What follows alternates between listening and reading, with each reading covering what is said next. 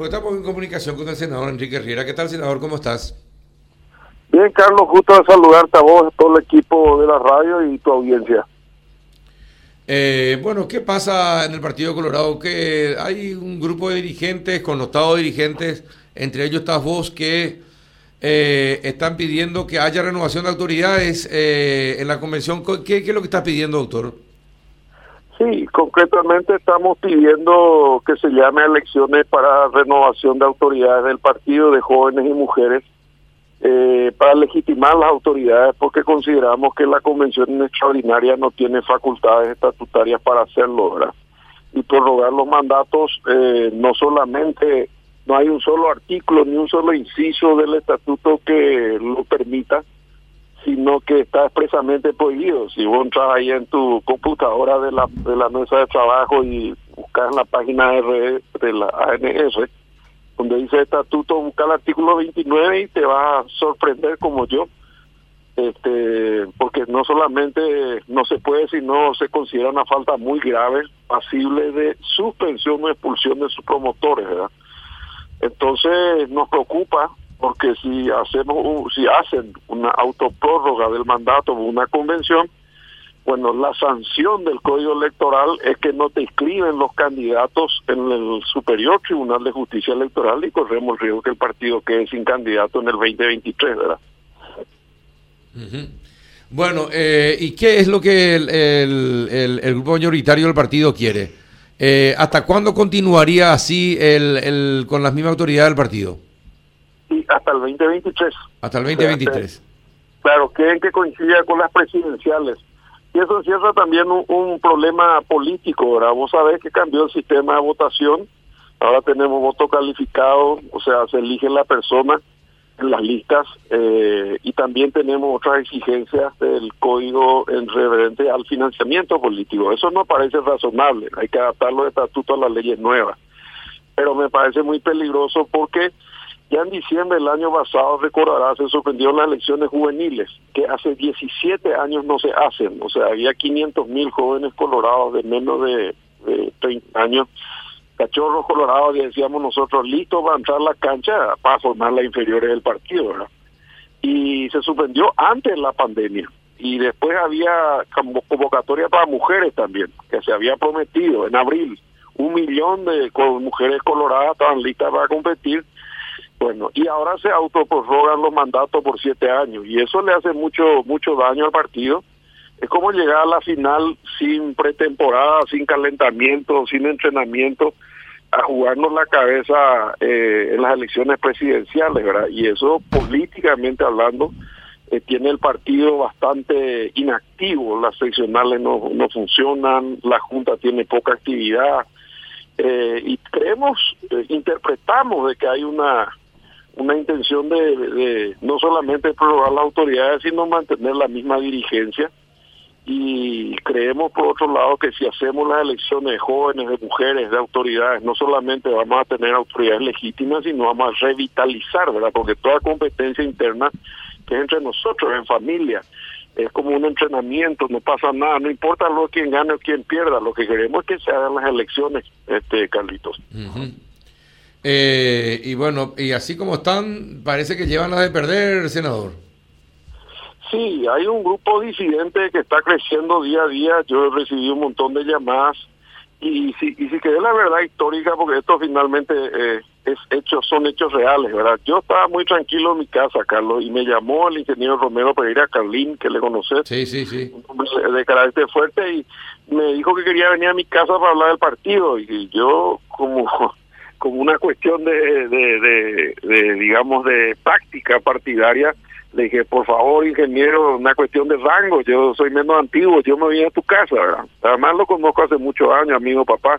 Bueno, me fui a su casa y cuando llego me encuentro con la sorpresa que lo veo al doctor Bader Rachil Lichi, que como sabe fue presidente del partido, eh, al doctor Blachamorro, que fue presidente del Tribunal Electoral Partidario, pasó 16 elecciones invictas, ni una impugnación, o sea, algo entienden, y esos tres señores me explican esto, pero con claridad y me piden que haga un documento. Como era el, como era el más joven ahí del equipo, vine el fin de semana, estudié y encontré disposiciones estatutarias, legales y constitucionales que se oponen este, jurídicamente a lo que pretenden hacer. Una vez elaborado el documento, nos volvemos a reunir y nuestra primera intención, Carlos, fue por recomendación de Bader, porque no quiero atribuirme méritos ajenos, fueron ellos los que tomaron la iniciativa.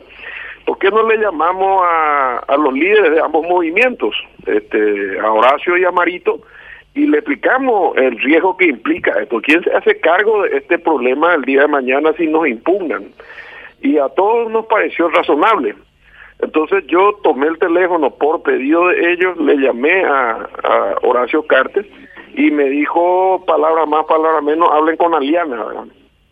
Y bueno, entonces ya abortamos la idea de hablar con Marito y dijimos, bueno, vamos a seguir los caminos institucionales. Presentamos en el Tribunal Electoral Partidario el escrito para no perder tiempo, faltan 14 días para la convención, para que el tribunal se expida, para que estudie nuestros argumentos formalmente, y le llamé por teléfono a Aliana, que ya estaba en Pilar, pero me dijo Pedro con muy bueno eh, muy buen talante. Eh, mira, Riquito, no te preocupes, si alguien me llama, le dije, Pedro, no puedo enterarte por la prensa. Entonces, si alguien te llama, yo, yo voy a decir que ya me llamaste, no te preocupes. Entonces me dice, pasame tu correo electrónico, le dije, yo te envío la presentación para que vos leas el fin de semana. Y así sucedió con Juan Carlos Galaverna, que me llamó, hablamos con él, yo le llamé también y le mandé una copia. Le mandé también a Blanca Ovelar, a Juana Fara, a Sasha Ebrinov, que es un convencional que está en contra de todo esto, a Ramón Cantero, que es el vicepresidente de los convencionales colorados, hablé también con Lilian Samaniego sobre el tema, o toda esta gente que te estoy mencionando tiene la misma preocupación, ¿verdad? Y hasta el momento, hasta donde yo sé, hay más o menos 250 convencionales. Hay convencionales de Alto Paraná y de Itapúa que se comunicaron con nosotros, que también me pidieron copia de los argumentos porque están poco informados.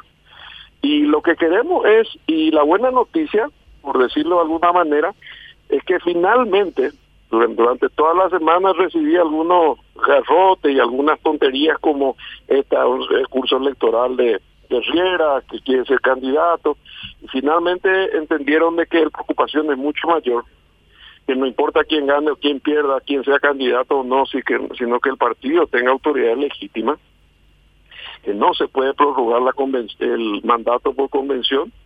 Entonces nos convocaron, y esta es una primicia, digamos, esta tarde a las 16 horas en la Junta en la sala de sesiones de la Junta de Gobierno y entonces vamos a ir, el doctor Bade, el doctor Chamorro, el ingeniero Romero Pereira, eh, voy a ir yo, los apoderados y el señor Ramón Cantero, que es el que firmó con nosotros, que es vicepresidente en los convencionales de Capital, y vamos a ir a discutir, a tratar de persuadirles eh, la solución que creemos que es hacer dos convenciones, una ordinaria para que Pedro Adriana pueda rendir cuentas, etcétera, etcétera, como todos los presidentes del partido después de cinco años de finalización de mandato, y una extraordinaria para modificar los estatutos, pues claro que hay que adaptarla a las leyes nuevas, ¿verdad? Pero veremos si si si no, nos escuchan, si atienden, tenemos tiempo para hacer las dos convenciones y tenemos tiempo hasta el 30 de noviembre, según el Tribunal Electoral, para convocar las internas con las municipales como estaba previsto, ¿verdad? eh, Juanito.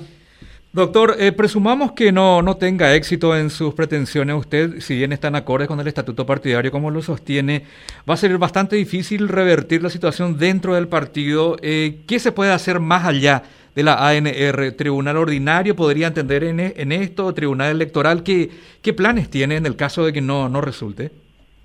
Bueno, la, el, código electoral habilita, una vez agotada la vía interna, eh, la justicia electoral, ¿verdad? Es la competente. Y bueno, y si en la justicia tenemos otro revés, nos quedaría la corte, ¿verdad? Eh, ya en última instancia. En todos los casos pues, pueden obtener eh, presentaciones con medidas de urgencia, intentando hacerles entrar en razón, pero por la vía del derecho, ¿verdad? Yo, yo veo también como ustedes muy difícil, pareciera ser que es no una operación ya cerrada, pero también hay mucha molestia en la dirigencia que entre cuatro paredes se decía la suerte de dos millones cuatrocientos mil colorados. Queremos defender la institución, ¿verdad? La verdad es que cada vez que atropellamos los estatutos, nos va mal, ¿verdad? Terminamos con algún problema mucho más serio. Eh, y, y, también nos preocupa que el partido quede, como te dije, siete años petrificado, enyesado, congelado, sin actividad interna, eh, sin elegir jóvenes, sin elegir mujeres, y ahora prorrogando mandatos y después probar un sistema absolutamente nuevo, el del voto calificado, sin entrenamiento, cuando que podríamos hacerlo perfectamente en la interna. Vos sabés que nuestras internas son duras, pero revitalizan. A lo mejor serán más austeras por la pandemia. Mejor, se gastaría menos. Hoy, lamentablemente, si no pagas 300 mil guaraníes, los mesarios no se sientan. Si no viene el catering, la gente no, no lo acepta. Y yo conozco, y creo que Carlito, cuando era cronista, también la época en que las elecciones estaban cubiertas las mesas por amigos, nadie cobraba un mango, la empanada hacía la mamá de uno de ellos, el almuerzo hacía otro y era un partido más familiar, más austero, no tan profesional, no tan este, monetizado, ¿verdad? Y sería a lo mejor una buena experiencia volver a esa época porque en pandemia nadie tiene un mango y nadie puede hacer ni grandes concentraciones, ni grandes asados, ni caravanas. Va a ser una elección atípica, pero va a ser muy buena, que todos este, entendamos de una vez por todas que hay que escuchar al pueblo colorado. ¿Cuál es el problema de escuchar al pueblo colorado? Que, la, que elija el que quiera elegir, o sea, en la Junta, en lo que fuera, pero que se renueve la autoridad por mandato popular. Estas autoridades fueron elegidas por cinco años y aunque se cambie el estatuto, rige para el futuro. Y tampoco los partidos pueden hacer lo que quieran porque la Constitución establece Constitución Nacional, que son sujetas de derecho público, o sea, podemos hacer lo que la ley nos autoriza. Y si bien algunos dicen, no, la convención puede hacer lo que quiera, que es la teoría de los perros en las redes, ¿verdad? No, la convención puede hacer lo que quiere dentro del marco de los estatutos. Y no hay ni un solo artículo, ni un solo inciso que le autoriza a hacer lo que quieren hacer. Y bueno, eh, esto va, así como están las cosas, esto va para la, hasta... Eh, ¿Se podría judicializar todo el tema, doctor?